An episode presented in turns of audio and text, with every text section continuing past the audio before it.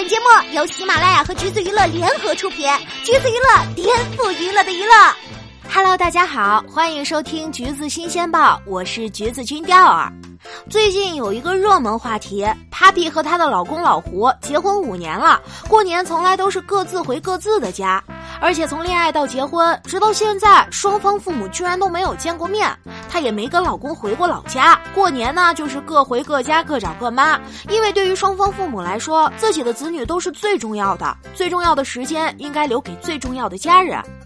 和老胡恋爱十年，没有酒席，没有婚礼，也没有蜜月，也不打算办。他们之间与众不同的夫妻相处模式，更是被大家津津乐道。有人表示接受不了，觉得太夸张了。两家人从来没有见过面，怎么可能结婚呢？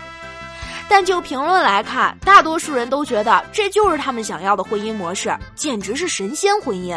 两个人这种既独立又依赖的状态非常好，毕竟亲家见面本来就尴尬，还不如不见呢。我们不讨论这其中的模式是好是坏，毕竟婚姻是他们自己的，他们有权利选择自己最舒服的方式去过。只要双方父母觉得 OK，我们接不接受并不重要。不过必须要说，他们两个的相处模式属于大多数人的理想状态，但并不适用于所有的家庭。毕竟大多数的父母还都是很传统的，有多少父母愿意在没见过对方家人的情况下就把自己的宝贝孩子给送出去呢？就目前的情况来看，还是很难实现的。Papi 他们家的情况算是个例，因为双方家长都很通情达理，并且尊重 Papi 和老胡的生活，这也是他们最幸运的地方了。与其说他俩是神仙夫妻，不如说他们俩都有一对开明的父母。而且，Papi 在节目中输出的观点也都非常有独立女性意识，甚至很前卫。对于处理婆媳关系也有自己的见解。她认为女孩子不应该把婆婆当做妈妈，只能把其当做婆婆对待，因为你所有的坏情绪都会展露给妈妈，但不可以给婆婆。恐婚的大部分是怕一旦我结婚了，我就丧失了我自己或者失去人格了，可能就得为了对方去怎样。但这其实还是取决于你找到的是什么样的人，以及你要知道自己要找什么样的人。但是当那个人来了的时候，就不要惧怕；那个人还没有来的话，就不要凑合。这跟他之前和焦俊艳说的话也基本一致。当时他对感情的排序也是引发了不小的争议。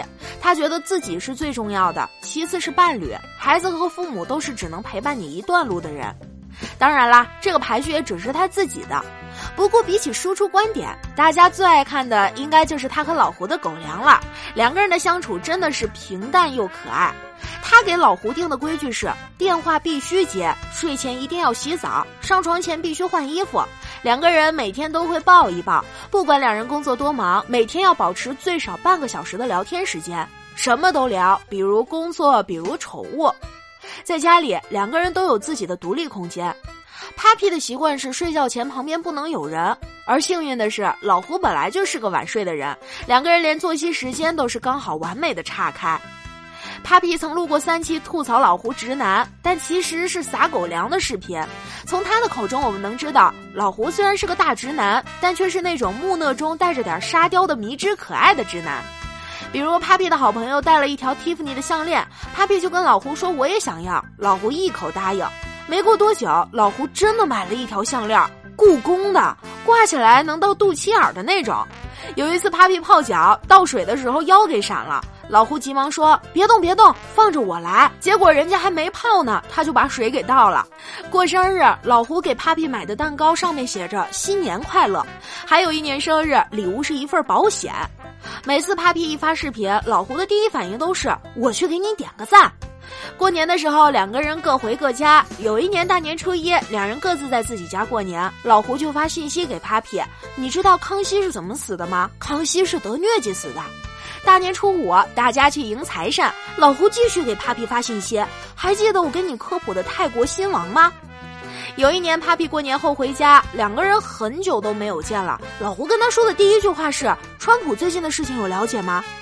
总之，每次看 Papi 吐槽老胡，第二我总能笑到隔壁邻居报警抓我。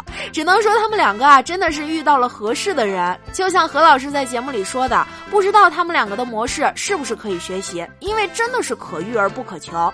毕竟要遇到一个这么跟你三观一致的人，也不是一件容易的事儿。唉，今天呀，又是为别人的爱情流泪的一天。